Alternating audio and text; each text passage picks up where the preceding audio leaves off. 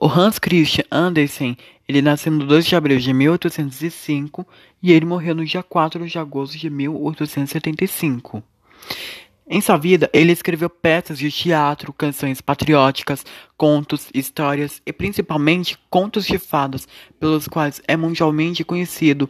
Desde o século XIX, seus contos já foram traduzidos para mais de 125 idiomas e inspiraram inúmeras peças de dramaturgia, óperas, sinfonias e filmes.